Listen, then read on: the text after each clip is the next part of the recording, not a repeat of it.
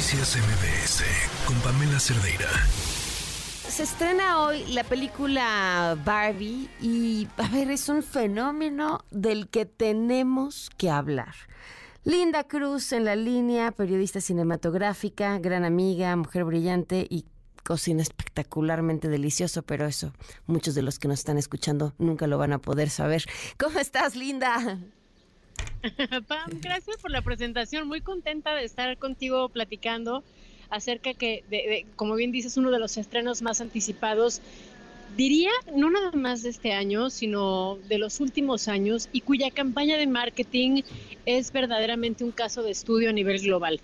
Es impresionante cómo la coyuntura entre una de las marcas más emblemáticas de juguetes o de una muñeca en particular, con la industria del cine que finalmente logra empezar a recuperarse de los años de la pandemia, es verdaderamente una, eh, un acontecimiento, un fenómeno de estudio. A Ocurre simultáneamente. Sí, no, no, te acabo de escuchar y luego te hago todas las preguntas que traigo en la cabeza.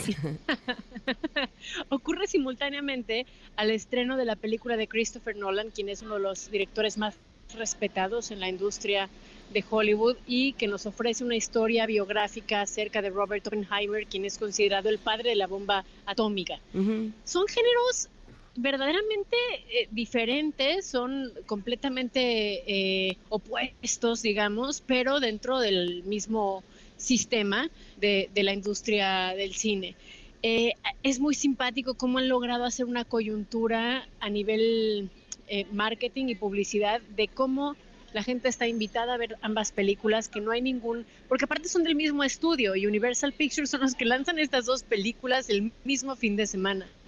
Entonces, eh, los, los actores, tanto de la película de Barbie, que es dirigida por Greta Gerwig, una actriz que se ha convertido también en una de las directoras más importantes y, más eh, prometedoras de Hollywood, tiene en sus manos la película de Barbie contra un director consagrado como lo es Christopher Nolan y han apoyado eh, de manera cooperativa ambos lanzamientos, ¿no? Es increíble. A ver, eh, eh, justo aquí quería ir. ¿Es un fenómeno del marketing o es un fenómeno de la nostalgia? y, que finalmente pues es una marca que nos ha sido muy cercana a, a todos, a todas. Fíjate que en el caso de Barbie es una marca que está perfectamente posicionada a lo largo de muchísimas generaciones. Es una muñeca vigente, es una muñeca que se ha sabido adaptar a los cambios sociopolíticos y geográficos y, mundiales, ¿no?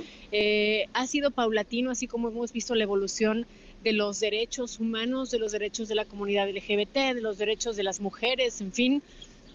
Es una marca que ha sabido hacer ese crossover, ¿no? O, o esa atravesar generacionalmente todo lo que ha ido ocurriendo.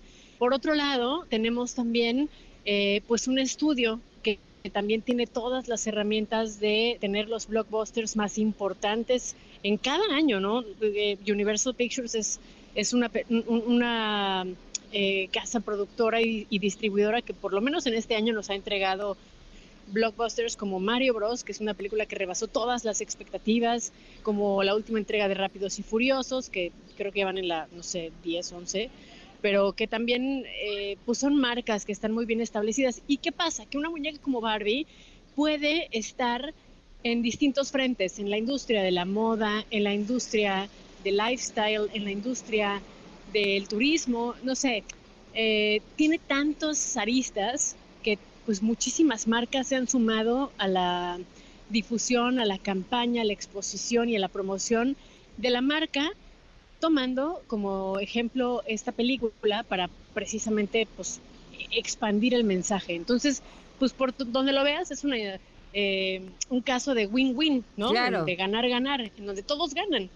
Oh, sí, a ver, y, y, hablabas de estas aristas, desde quienes voluntariamente subieron su imagen como si fueran Barbies, hasta la Barbie buscadora, o sea, hasta, hasta esos lugares eh, era adaptable un concepto tan poderoso como una muñeca. Ahora, digo, sé que la película, pues la película que podemos esperar, que, que sea Barbie, que Barbie sea Barbie ya, ¿no? No sé, fíjate que es muy curioso porque por una parte en México Eh, la función de prensa y la función a medios ocurre la misma semana de lanzamiento, lo cual es poco, poco común.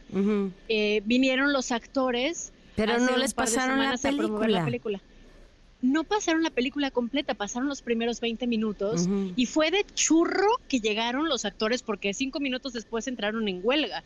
Esto no hubiera ocurrido de verdad con, unos días de distancia. Entonces, em, de repente cuando te pasan muy pocos minutos del pietaje de una película tan cercanos al estreno, no es un buen síntoma porque podrías pensar que las críticas pues no van a ser muy favorables y por eso te estás mm. aguantando hasta el último momento para mostrarle la película a la gente. En este caso creo que es justo una estrategia opuesta a lo que podríamos esperar de que no es un buen síntoma el mostrar tan pocos minutos antes del estreno. ¿Por qué lo digo? Porque mm, la campaña, insisto, es un caso único, es un caso de estudio que de verdad vamos a tener, vamos a verlo como análisis, estoy segura, en muchas escuelas de publicidad, de marketing, de comunicación, porque es genuinamente un caso bastante único.